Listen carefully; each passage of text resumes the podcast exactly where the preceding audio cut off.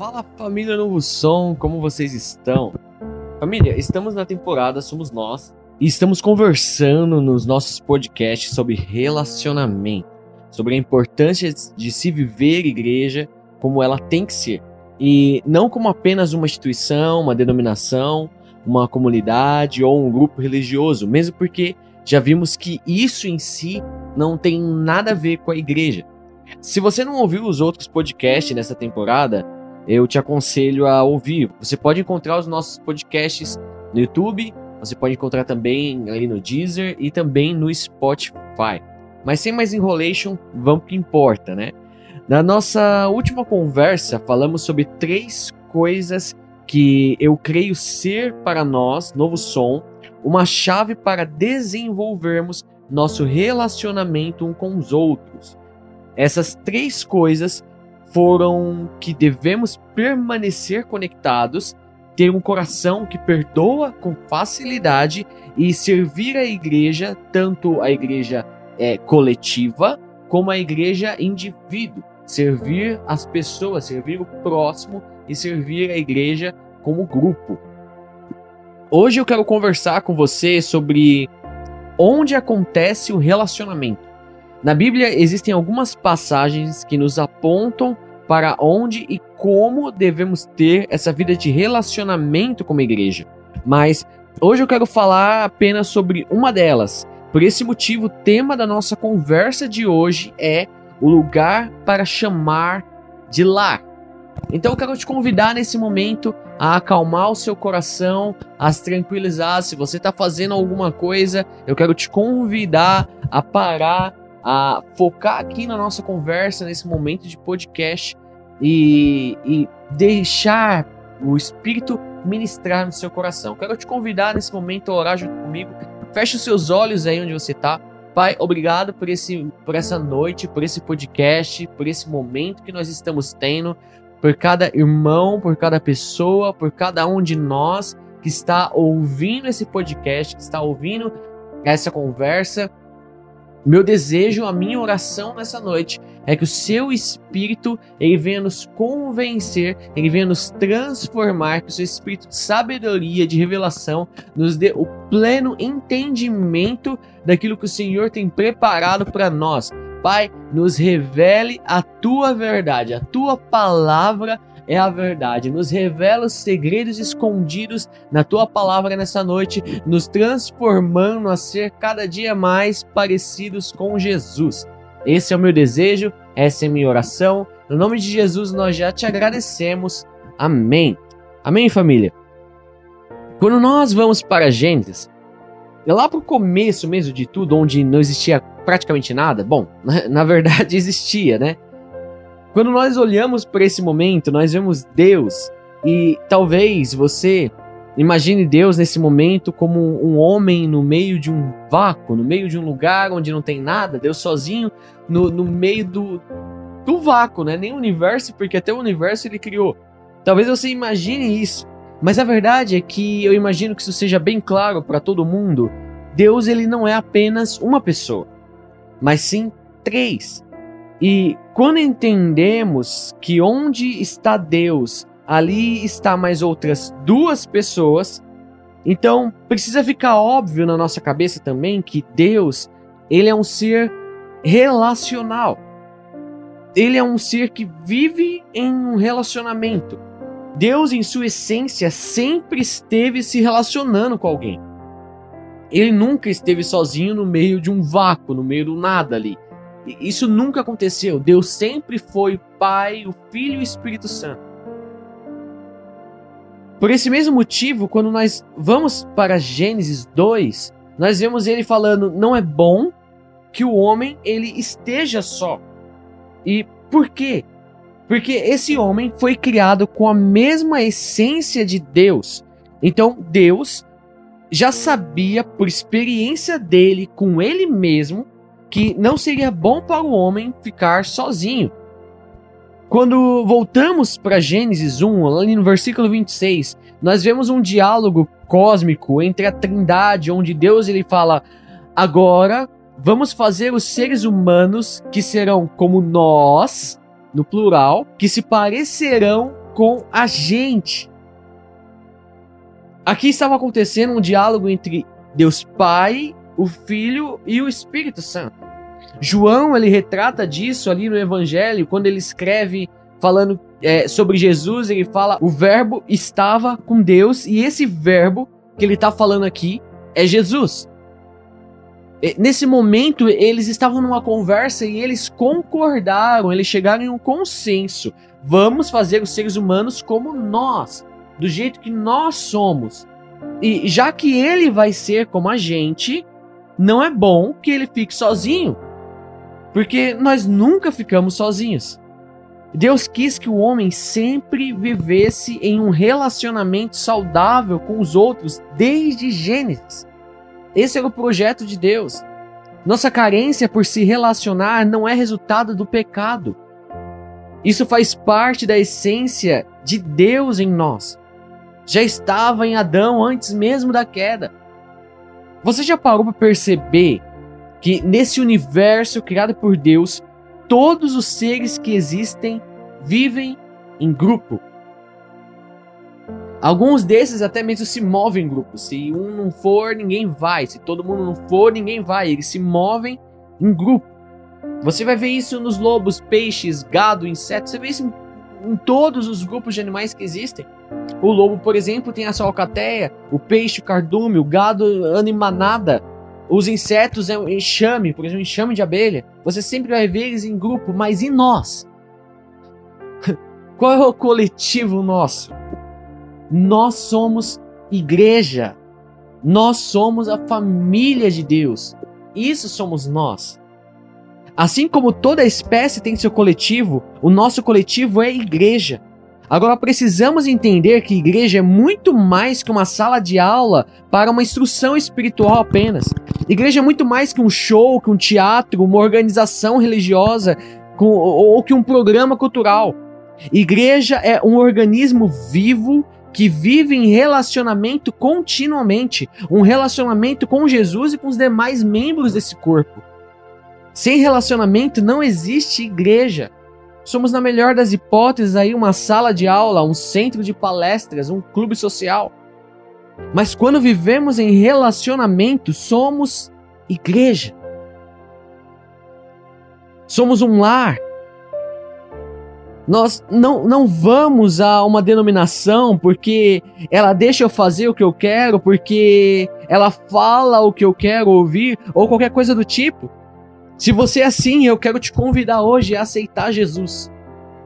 Porque você ainda não entendeu quem é Jesus. Quando existe a necessidade de mudar, e às vezes essa necessidade é real, às vezes você mudou de cidade, você mudou de casa, você está em um lugar mais longe, é, enfim, existem motivos reais para você mudar é, de igreja, da igreja onde você se relaciona, onde você é, geralmente participa. Existem motivos válidos, mas quando esses motivos eles acontecem, a nossa motivação para encontrar a igreja que vamos ficar é, também não podem ser baseadas nessas que eu falei. Nossa motivação ao irmos para a igreja precisa ser encontrar uma família. Nós vamos para a igreja para encontrar nosso lar espiritual, um lugar onde podemos nos relacionar.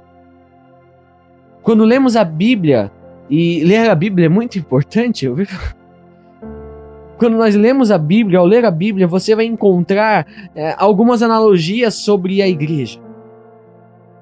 Analogia, se você não sabe, é o mesmo que um exemplo para explicar determinadas coisas, determinada situação. Nós estamos falando hoje sobre o lugar para chamar de lar. O lugar onde existe relacionamentos saudáveis. E esse lugar onde nós podemos chamar de lar, esse lugar para se chamar de lar é a igreja. Apesar de existirem algumas analogias, como eu disse, hoje eu quero falar apenas de uma e é a que geralmente eu mais utilizo mesmo. Depois, no decorrer dessa temporada, se houver oportunidade, talvez até na próxima semana, eu fale mais um pouco sobre outras. Mas hoje eu quero falar sobre a que geralmente eu, eu falo de alguma forma, eu cito nas minhas mensagens, no WhatsApp, nas postagens, aqui mesmo nos nossos podcasts.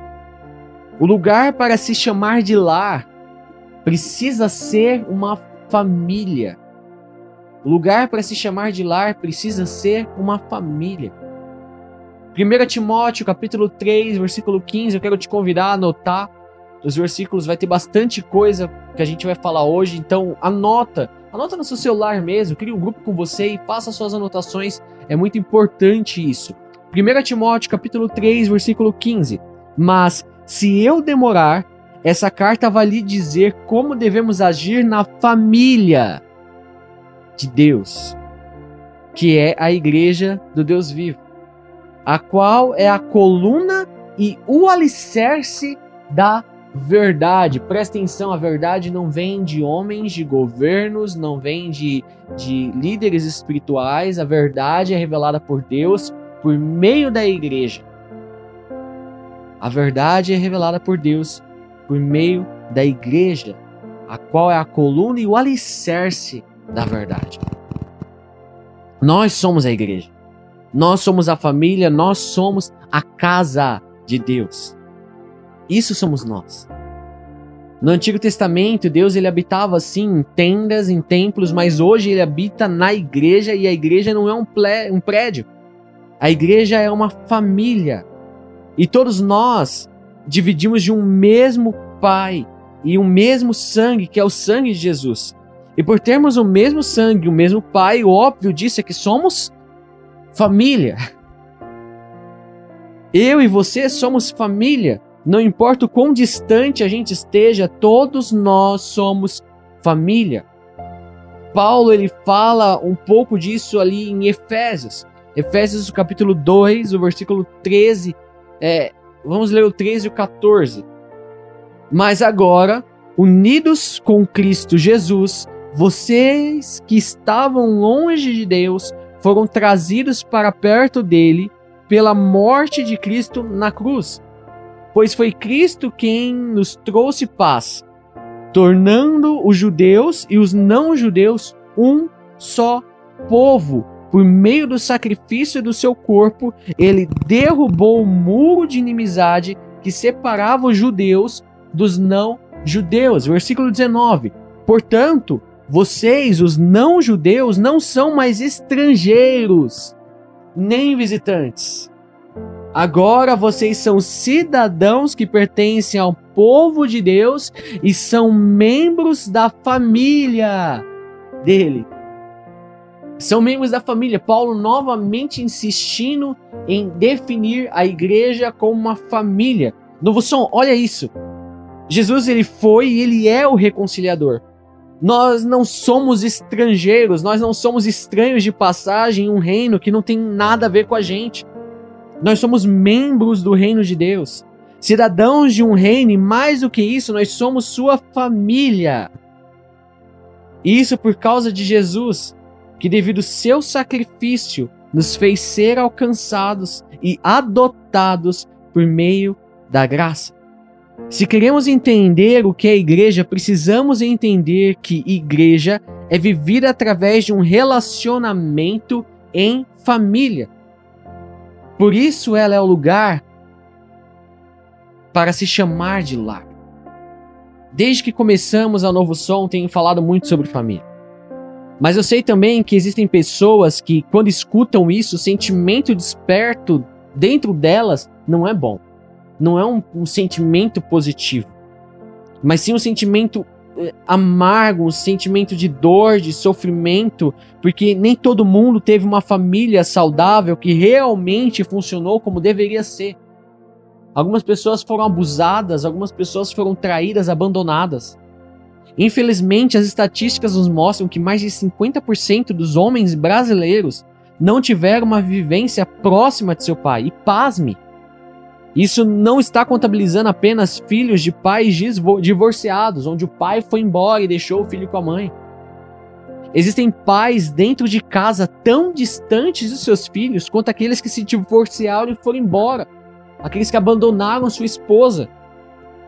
E pior, em alguns casos, existem pais que ainda estão casados, estão dentro da mesma casa com seus filhos e estão mais distantes do que aqueles pais que são divorciados.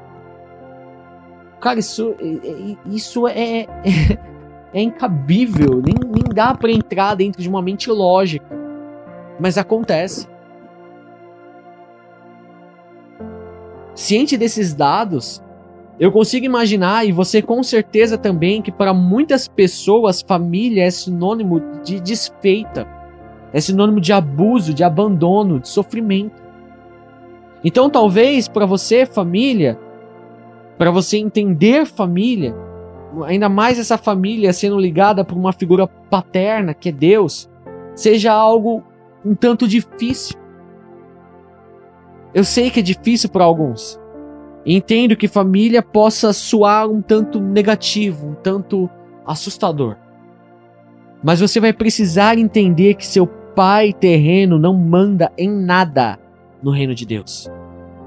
O que te faz ser filho de Deus não é as ações e as decisões do seu pai aqui na terra, mas sim o que seu pai celestial fez por você, que por amor entregou o que ele tinha de mais valioso para estar com você hoje. E por esse motivo, ele é quem tem a última palavra. Ele vai por mim, ele nunca vai te abandonar. Ele nunca vai te deixar sozinho. 1 Pedro, capítulo 1, versículo 21 diz o seguinte: Por meio dele, Jesus, vocês creem em Deus, que o ressuscitou e lhe deu glória. Assim, a fé e a esperança que vocês têm estão firmadas em Deus. Agora que vocês já se purificaram pela obediência à verdade, e agora que já têm um amor sincero pelos irmãos na fé, amem uns aos outros com todas as forças e com o coração puro. Novo som. O nosso nascimento nos traz para dentro dessa nova família. E dentro dessa nova família existe um elo que nos une, e esse elo que nos une é um amor sincero. Isso é um tema do reino de Deus, é um fundamento do reino de Deus. Não foi só Pedro ou Paulo que vieram com essa abordagem. Mas o próprio Jesus, ele já ensinava sobre esse amor e sobre essa família que era sustentada em amor. Quando Pedro, ele ainda é, não prestava nem a pescar, na verdade, Pedro não conseguia nem fazer o seu trabalho, que era de pescador. Jesus, ele já instruía, ele já ensinava sobre isso. Inclusive, tem uma vez, é, Mateus capítulo 12, versículo 46. Vamos ler aqui. Jesus, ele estava ali debatendo, ele estava ali ensinando é, conversando, instruindo alguns mestres da lei, Jesus já tinha feito algumas coisas e aqui acontece uma cena interessante. Quando Jesus ainda estava falando ao povo, a mãe e os irmãos dele chegaram. Ficaram do lado de fora e pediram para falar com ele. Então alguém disse a Jesus: Escute, a sua mãe e os seus irmãos estão lá fora e querem falar com o Senhor. Jesus perguntou: Quem é a minha mãe? E quem são os meus irmãos. Então apontou para os seus discípulos e disse: Veja, aqui estão a minha mãe e meus irmãos. Pois quem faz a vontade do meu Pai que está no céu é o meu irmão, é a minha irmã e é a minha mãe. Gente, esse foi um texto, foi o texto, na verdade, responsável por mudar radicalmente a minha ótica sobre o que realmente é família. E se você é uma pessoa que se encontra naquela porcentagem que eu falei agora há pouco, ou mesmo que você tenha uma família perfeita, totalmente estruturada, e, e, e, glória a Deus por isso, mesmo assim eu te aconselho a se prender a esse texto e mergulhar de cabeça na Bíblia atrás do conhecimento de quem Deus realmente é. Você vai se apaixonar pela igreja como nunca se apaixonou por qualquer outra coisa na sua vida. O que Jesus ele quer dizer aqui é, é simples. Não é porque você me gerou no físico, não é porque você é biologicamente minha mãe, meu irmão, você realmente é minha mãe, meu irmão. Olha aqui, o versículo 50 de novo. Pois quem faz a vontade de meu Pai que está no céu. Então é, é condicional. Quem faz a vontade do meu Pai que está no céu, esse é o meu irmão, essa é minha irmã, essa é minha mãe. Novo som, o que Jesus está falando aqui, e isso é muito forte, eu sei que talvez isso seja um tanto ofensivo para muitas famílias conservadoras. Entenda a complexidade de entenderem isso de imediato. Mas a verdade é que o reino de Deus, no reino de Deus, família não está ligado ao biológico, porque biológico nem sequer existe no reino de Deus. Família está ligado a fazer a vontade de Deus. Esse sim é o meu irmão, essa sim é minha irmã, esse sim são meus pais, essa é a minha família, aqueles que fazem a vontade do meu pai, aqueles que fazem a vontade de Deus. Isso é família. Agora, olha que coisa doida, mas essa é a verdade. E esse é apenas um dos muitos motivos do evangelho de Jesus, nessa porcaria misturada que tem muita gente pregando por aí, mas o verdadeiro evangelho, aquilo que Jesus deixou para nós, aquilo que os apóstolos eles vieram pregando ali nas suas cartas, instruindo as igrejas, abrindo as igrejas durante Atos. Aquilo que a Bíblia fala, esse evangelho é por causa desse motivo que esse evangelho verdadeiro ele é tido como escândalo desde Atos. Você quer uma família de verdade? Seu desejo é ter uma família saudável, onde exista relacionamentos saudáveis? Então, procure uma igreja que esteja comprometida com o reino de Deus, a vontade do Pai e a verdade do Evangelho. Isso não é uma sugestão minha. Isso é uma instrução de Jesus. Sabe, gente? Então há um tempinho na igreja, desde que nasci, para ser mais exato. E eu comecei a perceber de um tempo para cá que alguns de nós temos relacionamentos mais profundos com irmãos na fé do que com irmãos biológicos. E por mais que talvez alguns se escandalizem, eu sei que outros já perceberam isso também. Pode soar um escândalo, mas essa é a verdade que Jesus fez questão de nos mostrar em Mateus 12. Existem pessoas, e talvez você seja uma delas, que nunca encontrou uma figura de pai, até encontrar um homem de Deus que o liderou em amor. Talvez alguns nunca tiveram uma mãe verdadeira, até encontrarem alguém que os amasse tanto a ponto de o gerar no espírito. Eu tenho total certeza que existem muitos relacionamentos familiares terrenos, aparentemente bem estruturados até, porém que não vivem metade do que realmente é o relacionamento de uma família como é possível na igreja. Eu tenho certeza disso.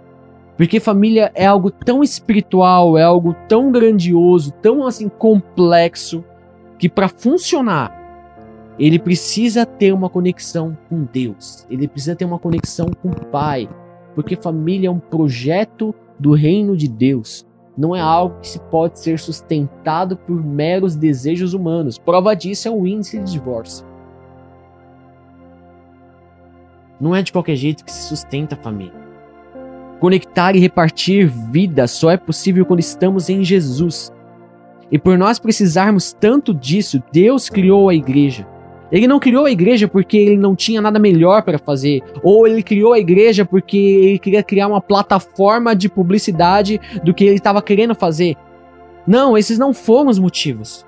O Pai criou a igreja para ser a família e o lugar para se chamar de lar, para se relacionar, para podermos viver família como sistema de governo do reino de Deus, de forma totalmente autêntica e significativa. Agora, para não deixar nenhuma ponta solta, eu não falei em nenhum momento para você desonrar o seu pai ou a sua mãe. Porque desonrar pai e mãe não tem fundamento bíblico. Isso não é aceitável, não é tolerável, segundo uma ótica bíblica. Você deve honrar seu pai, você deve honrar sua mãe, mas você também precisa entender e precisa aceitar que nem sempre nesses relacionamentos biológicos, existe o relacionamento do jeito que Deus projetou para ser. A igreja é esse lugar de relacionamento. E vemos isso, como disse, desde Atos. Ali, depois de Atos 2, depois da descida do Espírito Santo, nós vemos que a vida da igreja era vivida através do partir do pão, do relacionamento e de casa em casa. Eles viviam em relacionamento. Então, grava isso. Deus sabe que podemos fazer muitas coisas para o reino dele sentados à mesa, dividindo pão, tomando café, encorajando uns aos outros, transmitindo vida, nos conectando um com o outro e a Jesus. Isso é o que João, ele está falando ali em 1 João, no capítulo 3, no versículo 16, que nós lemos até na semana passada. Eu falei um pouco sobre isso semana passada. Vamos ler aqui de novo, 1 João 3,16. Sabemos o que é o amor por causa disso. Jesus deu a sua vida por nós. Por isso, nós também devemos dar a nossa vida pelos nossos irmãos. Novo som. Uma vez que estamos em Jesus, nós temos como obrigação entregarmos nossas vidas por nossos irmãos. Porém, eu sei que infelizmente, infelizmente mesmo, isso é muito chato. Muito chato. Infelizmente, existem pessoas más que têm abusado disso. Mas, ainda assim, essa é uma verdade eterna. Nós devemos entregar nossas vidas por nossos irmãos, mas não para elas serem abusadas, ou quando alguém entregar a vida dele por você, não é para você tirar vantagem disso. Mas por causa de pessoas más, por causa dessa carnalidade de alguns, existem pessoas significativamente machucadas que não acreditam mais na igreja, porque já foram tão traumatizadas que não conseguem mais acreditar. Eu sei que isso acontece porque eu mesmo já passei por isso. Mas mesmo assim, Deus ele não abre mão deste princípio. Jesus entregou a sua vida por nós nós devemos entregar a nossa vida por nossos irmãos. Agora, como podemos viver da forma como João disse, dando a nossa vida por nossos irmãos? Existem critérios. Isso é um ato que deve ser feito com sabedoria. Jesus, ele é a expressão viva da sabedoria. Devemos agir conforme alguns critérios. Por isso que Jesus ele fala para sermos mansos como pomba, mas sermos prudentes como serpentes. Ele fala isso para não cairmos nessa safadeza de pessoas más que se aproveitam dessa verdade. Mesmo porque Deus ele não vai negociar isso. Deus ele não vai deixar de ter isso como princípio no reino dele. Isso faz parte do reino de Deus. Nós precisamos agir com sabedoria. Nós precisamos agir com prudência, mas ainda assim cheios de amor, cheios de mansidão pelo próximo como Jesus fez. Então, continue entregando sua vida por amor ao próximo. Continue sendo como Jesus. Mas, Lucas, como é que eu faço isso? Você vai precisar matar a sua zona de conforto. Infelizmente, é fácil e totalmente possível muitas pessoas viverem igreja sem saírem da sua zona de conforto. Mas se você quer viver a totalidade de ser igreja, você vai precisar destruir essa zona de conforto. C.S. Lewis ele disse uma vez: se você está à procura de algo que o deixe confortável, definitivamente eu não lhe aconselharia o cristianismo. Por quê? Gálatas capítulo 6, versículo 1. Meus irmãos, se alguém for apanhado em alguma falta, vocês que são espirituais devem ajudar essa pessoa a se corrigir. Se alguém está com algum problema, você que é espiritual deve ajudar essa pessoa a se corrigir, mas façam isso com humildade e tenham cuidado para que vocês não sejam tentados também. Versículo 9: Não nos cansemos de fazer o bem, pois se não desanimarmos, chegará o tempo certo em que faremos a colheita. Versículo 10. Portanto, sempre que pudermos, devemos fazer o bem a todos. Sempre. Sempre que pudermos, devemos fazer o bem a todos, especialmente aos que fazem parte da nossa família na fé. Família, um irmão de verdade ele não vai ficar indiferente, ele não vai estar tá nem aí quando ele vê que o outro irmão dele tá bem pertinho de se ferrar. Ele não vai ficar parado sem fazer nada. Eu lembro quando eu estava cuidando da célula, na denominação que eu estava, e acontecia eventualmente de um irmão de outra célula estar bem frio e ele vinha conversar comigo, querendo vir para minha célula, querer começar a caminhar comigo. Eu era como uma porta dos fundos fechada, sabe? Mas por que isso acontecia? E era comum isso acontecer. Porque apesar da igreja ser grande e eu ter diversas funções para realizar, sempre que possível eu procurava saber como os irmãos estavam. E, e eu perguntava pessoalmente, eu chegava nele, perguntava como a pessoa estava. Eu, eu, queria saber, eu mostrava um interesse pela vida da pessoa. Mas infelizmente, às vezes eu era o único que fazia isso para algumas pessoas. Muitas vezes vemos pessoas se esfriando Sabemos que ela está mal. Sabemos que ela precisa de ajuda, mas nossa atitude é não sairmos da nossa zona de conforto. Aqui eu tô bem. Deus deu a vida para cada um cuidar da sua e da minha eu tô cuidando. Outras vezes somos tão nem aí, mas tão nem aí, que nem percebemos ninguém mesmo. A gente não percebe, a gente não tá de olho em ninguém, a gente só tá olhando pra gente, então a gente não percebe. Mas nós sabemos que temos potencial e que podemos ajudar a cuidar da igreja de alguma forma, de, de algum modo. E mesmo assim não fazemos porque não queremos sair da nossa zona de conforto. Nós queremos os benefícios de ser igreja, mas a responsabilidade nós negligenciamos. Agora, olha a importância que Tiago ele nos alerta. Ele dá sobre cuidarmos uns dos outros. Tiago capítulo 5, versículo 19. Meus irmãos, se algum de vocês se desviar da verdade, olha só que ele está ele tá entrando na mesma temática que Paulo está falando ali em Gálatas 6.1. Se algum de vocês se desviar da verdade e o outro fizer voltar para o bom caminho, lembre-se disso. Quem fizer um pecador voltar do seu mau caminho salvará da morte esse pecador e fará com que muitos pecados sejam perdoados.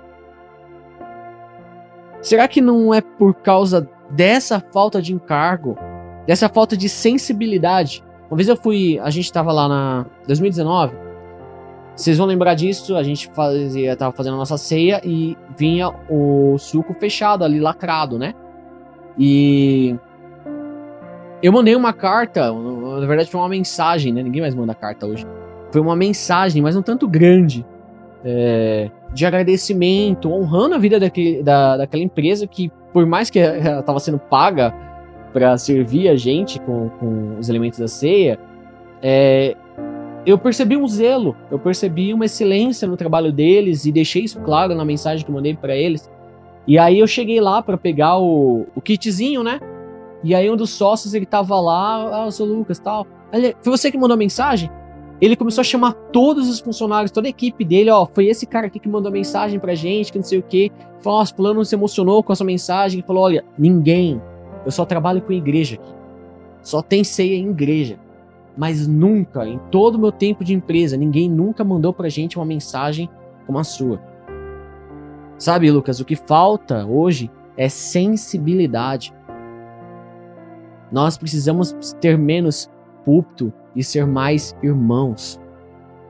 Isso foi o que o cara falou para mim.